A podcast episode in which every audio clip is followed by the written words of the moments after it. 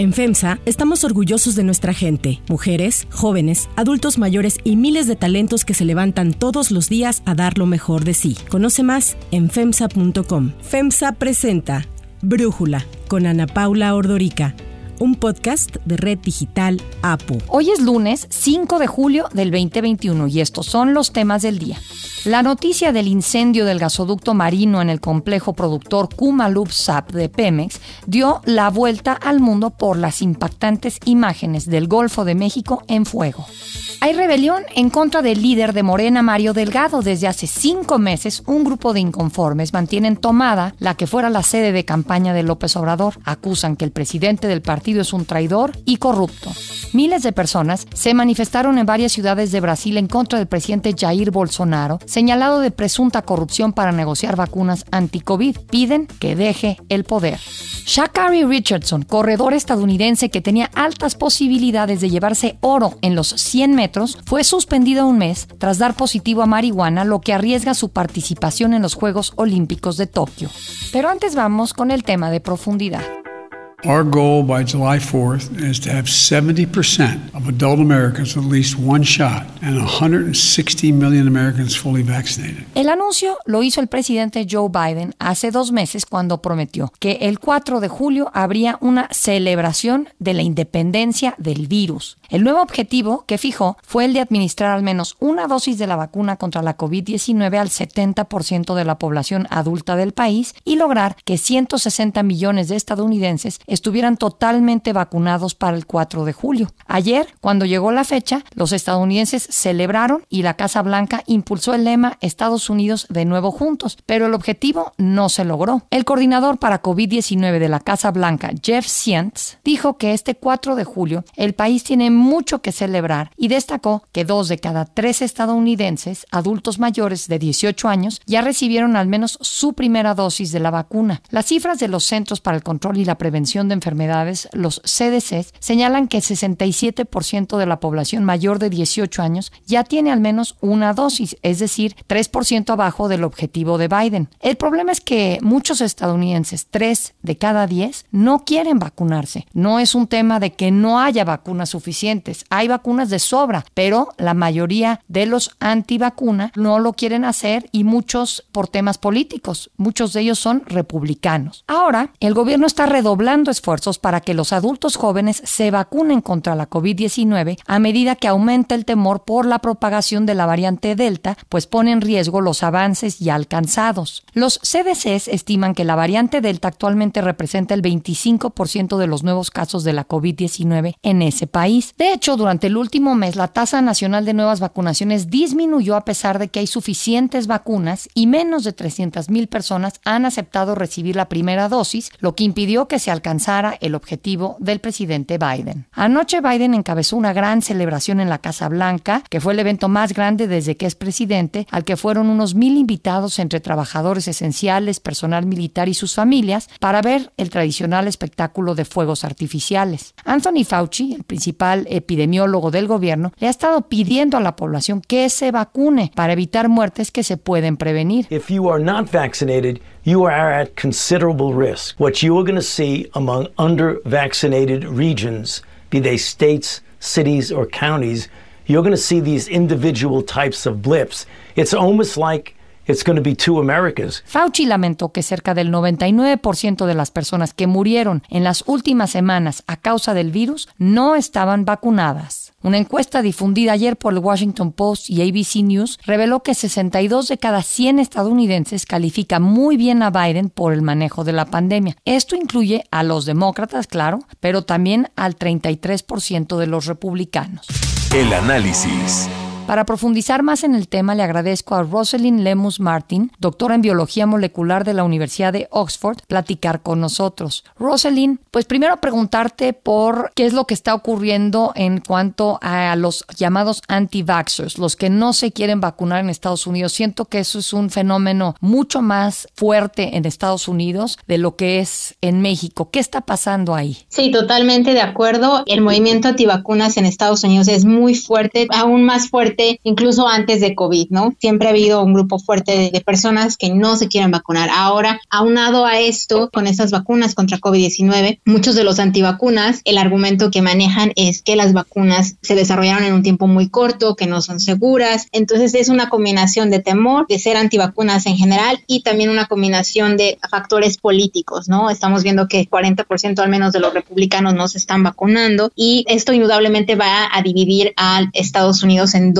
partes, Una parte donde va a ser la parte vacunada, donde no está viéndose una eh, predominancia de la variante Delta y una parte no vacunada, donde sí se está viendo una predominancia de la variante Delta. Y bueno, yo he visto que han organizado que si loterías, Biden y Kamala Harris han viajado por todo el país tratando de convencer a la gente, pero entiendo que en donde hay más problema de que la gente no se quiere vacunar es en comunidades latinas y en comunidades de color. ¿Por qué es así, Roselyn? Sí, definitivamente los factores muchas veces al, inicio de esto se, manejó que podía ser que, no había acceso para, para estas comunidades, que estaban más alejadas, etcétera, pero ya se está abriendo el acceso se abrió el acceso, se hizo muy, muy fácil la vacunación y desafortunadamente, al menos en la parte latina, yo creo que es todavía un miedo de no tener documentos o de ser descubiertos si son indocumentados, etcétera. Entonces, eso es lo que provocó mucho miedo de la parte la comunidad latina que no se quisieron vacunar, ¿no? Y bueno, la parte de color, bueno, vienen otros factores que de nuevo es mucho, eh, se está observando que es mucho miedo a las vacunas, se están manejando argumentos que, bueno, no tienen eh, mucha lógica, incluso los chips 5G que tienen magnetismo las vacunas, que no son seguras, etcétera, ¿no? Teorías de la conspiración, ¿verdad? Así es, totalmente. Eso está afectando muchísimo. Y en cuanto a los jóvenes, porque parte importante es que pues la población más joven, en este momento entiendo que de 12 años para arriba es la que se puede vacunar, pero ahí también encuentran mucha resistencia, que les da miedo los efectos de la vacuna más que el contagio de COVID. Así es, totalmente. Incluso, ¿por qué sucede esto? Bueno, porque también se cree que las vacunas, muchas personas están pensando que las vacunas en personas de 12 a 18 años, ¿no? No se han probado ampliamente, ¿no? Que se está dando esta aprobación de manera rápida también. Y entonces, un argumento que se está manejando de lo que podría ayudar un poco con esas personas que no se quieren vacunar en general en Estados Unidos es que la FDA podría ya dar la aprobación completa para Pfizer y Moderna, al menos, y esto, bueno, dar más confianza de que las personas ya no tengan el pretexto de decir, ok, se, se aprobaron de manera muy rápida etcétera, no, ya se dio una aprobación completa. Entonces, hay muchas personas en Estados Unidos que están eh, manejando eso, ¿no? Están abogando para que la FDA ya apruebe de aprobación completa a las vacunas que se están aplicando en Estados Unidos. Roselyn, el hecho de que no falten vacunas, que se tiene además la Johnson Johnson, una vacuna de una sola dosis, ¿tú consideras que es la causa principal de la disminución que estamos viendo en casos y en contagios y en muertes de COVID, pues de una manera dramática? en Estados Unidos? Definitivamente, como se está viendo, por ejemplo, en Israel, a pesar de que estaba la variante Delta ya en Israel, está viendo no hay muertes, ¿no? Incluso, por ejemplo, aquí en Washington, D.C., es un estado, es una región donde se tiene al menos el 70% de las personas vacunadas. Al menos dos semanas no se ha reportado ninguna muerte por COVID-19. Entonces, estamos viendo que realmente las vacunas están funcionando, que en los lugares donde hay un amplio porcentaje de personas vacunadas, a pesar de que estén aumentando los casos por la variante Delta, porque es más transmisible, las muertes no están aumentando ¿Y en dónde sí ven problemas en este momento en Estados Unidos y por qué? Sí, definitivamente en Estados Unidos donde se ve el mayor problema es en estados republicanos, ¿no? En Missouri, en muchos otros estados, en el sur precisamente, por eso está esta eh, división que se va a ver muy, muy marcada en la parte sur y en la parte norte, sobre todo estados republicanos y estados demócratas, donde en los estados demócratas, bueno, se está viendo un amplio porcentaje de vacunación y una baja incidencia de casos, pero en estados donde se tiene al menos el 30%, 40% solamente con una dosis, bueno, se está viendo un aumento considerable de casos y la variante Delta, al menos en cinco estados de Estados Unidos, está siendo la predominante ya. Rosalind Lemos Martin, doctora, muchísimas gracias por platicar con nosotros. Si te gusta escuchar Brújula, te invitamos a que te suscribas en tu aplicación favorita o que descargues la aplicación Apo Digital. Es totalmente gratis y si te suscribes será más fácil para ti escucharnos. Además, nos puedes dejar un comentario o calificar el podcast para que sigamos creciendo y mejorando para ti. Hay otras noticias para tomar en cuenta. 1. Incendio en ducto marino. En aguas del Golfo de México se registró un incendio en el gasoducto submarino de la plataforma Q-Charlie del complejo productor Kumalup Sap de Pemex. Francisco Suárez, el capitán de la Marina Mercante, informó que reventó la válvula de una línea submarina, lo que ocasionó el incendio en la superficie del mar y este se expandió en la zona, formando un ojo de fuego que tardó más de cinco horas en ser controlado. En un comunicado, Pemex detalló que no se reportaron heridos y que el incidente fue atendido de inmediato al activarse los protocolos de seguridad. En Twitter, la activista Greta Thunberg lamentó este incendio de Pemex y aseguró que las personas en el poder se llaman a sí mismas líderes climáticos mientras abren nuevos campos petroleros, oleoductos y plantas de energía de carbón, otorgando nuevas licencias petroleras para explorar futuros sitios de perforación petrolera. Este es el mundo que nos están dejando, escribió. Un reporte de Pemex publicado por Reforma exhibe las pésimas condiciones en las que operan las instalaciones y los centros de trabajo de la región marina noreste, en donde se encuentran Cantarel y Kumalupsap. Para Brújula, David Rosales, especialista del sector energético, así opina del tema. Los seguros cubrirán buena parte de los costos de la reparación de este incidente, pero toda la producción perdida es otro costo muy importante que no se recuperará mediante las aseguradoras. Este gas natural se utiliza principalmente, por cierto, para una actividad denominada bombeo neumático, que es la acción de inyectar gas natural a alta presión de regreso a los casquetes de crudo para producir así pues más petróleo. Por ello, con este incidente tendremos reducción de producción relevante no solo por la línea que suspende operaciones, sino también por lo que se dejará de producir por la reducción en otros campos de crudo al no recibir gas de bombeo neumático. Ahora que ya se controló el incidente, viene la etapa de análisis causa raíz, en donde se deberá revisar las causas y medidas de mitigación. Pemex deberá después realizar un concurso entre empresas capaces de realizar una reparación, que seguramente serán pocas. Los equipos y el personal capacitado no están siempre disponibles. Una reparación así pues podrá tomar muchas semanas eh, hasta meses, por lo que estamos lejos de estar en condiciones de sostener que se ha regresado a una condición normal de operación. El presidente Andrés Manuel López Obrador así respondió cuando se le preguntó por el incidente. ¿Sabe qué provocó la explosión, el incendio? No se sabe, se va a investigar.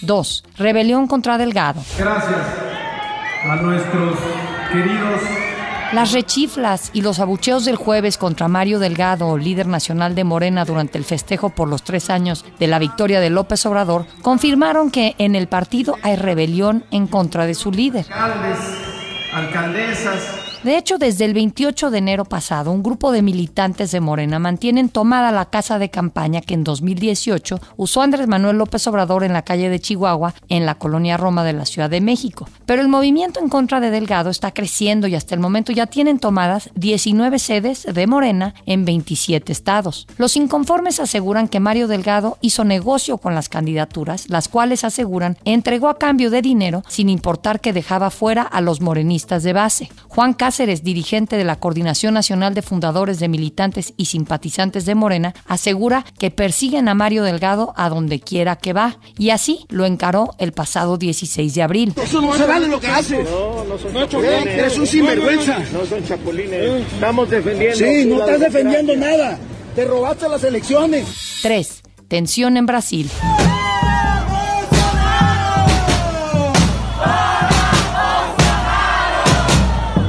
La caótica respuesta del gobierno de Brasil a la pandemia por la COVID-19 que ya ha provocado más de 520 mil muertes, ahora hay que sumar el escándalo de corrupción para negociar las vacunas en donde está involucrado el presidente Jair Bolsonaro. El sábado miles de brasileños salieron a las calles de más de 40 ciudades para protestar en contra de Bolsonaro y exigir su destitución.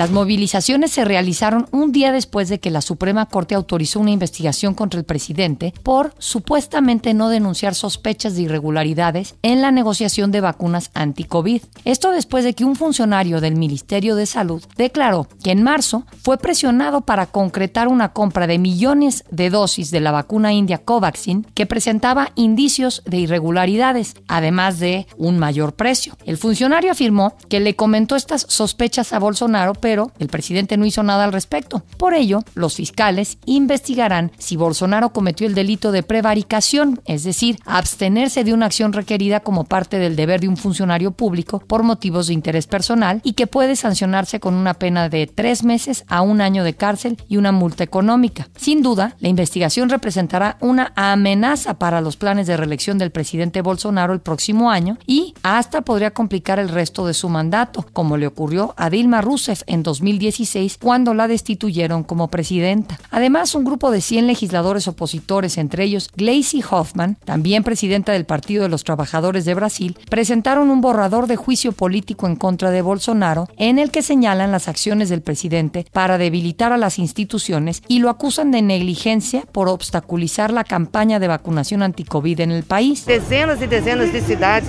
fizeram essas manifestações e mostra que o povo quer enfrentar y que combater Jair Bolsonaro. El sábado tuvieron una muestra de esas movilizaciones masivas. 4. Richardson fuera. La corredora estadounidense Shakari Richardson fue suspendida un mes tras dar positivo a consumo de marihuana, lo que arriesga su participación en los Juegos Olímpicos de Tokio, que inician el 23 de julio. El mes pasado, la atleta de 21 años ganó las pruebas preolímpicas en Oregon, en donde compitió en 100 metros de pista y campo pero unos días después dio positivo a marihuana. Y aunque se reconoce que la droga no fue usada para mejorar el desempeño, el dopaje positivo invalidó automáticamente sus resultados en la competencia y fue suspendida por un mes. A diferencia de la NFL, que en marzo del 2020 acordó que ya no castigarían a sus jugadores por consumo de marihuana, los Juegos Olímpicos se rigen bajo las leyes antidrogas de la Agencia Mundial Antidopaje, AMA, en donde la droga, la marihuana, sigue prohibida. Richardson explicó que usó marihuana marihuana como un mecanismo de defensa mental para poder lidiar con las dificultades psicológicas por la muerte de su mamá, lo que volvió a abrir el tema de los deportistas prominentes y sus batallas contra problemas de salud mental. Richardson se dijo arrepentida y ofreció disculpas. La sanción de Richardson concluye el 28 de julio. Por ello, no puede competir en las eliminatorias de los 100 metros olímpicos que inician el 30 de julio y en donde tenía altas posibilidades de llevarse el oro. La agencia antidopaje de Estados Unidos dio a conocer el resultado positivo el viernes y dijo que Richardson había aceptado la suspensión de un mes a partir del 28 de junio, lo que le daría tiempo para correr en relevos 4 si es que el equipo la selecciona. Nike, su patrocinador, anunció que apoyan a Richardson y seguirán trabajando con ella. Yo soy Ana Paula Ordorica. Brújula lo produce Batseba Feitelson. En la redacción, Elizabeth Rangel. En la coordinación, Christopher Chimal. Y en la edición, Omar Lozano. Yo los espero mañana con la información más importante del día. Oxo, Farmacias ISA, Cruz Verde, Oxo Gas, Coca-Cola FEMSA, Invera, Torrey y PTM son algunas de las muchas empresas que crean más de 245 mil empleos tan solo en México y generan valor como parte de FEMSA. FEMSA presentó Brújula con Ana Paula Ordorica, un podcast de Red Digital APO.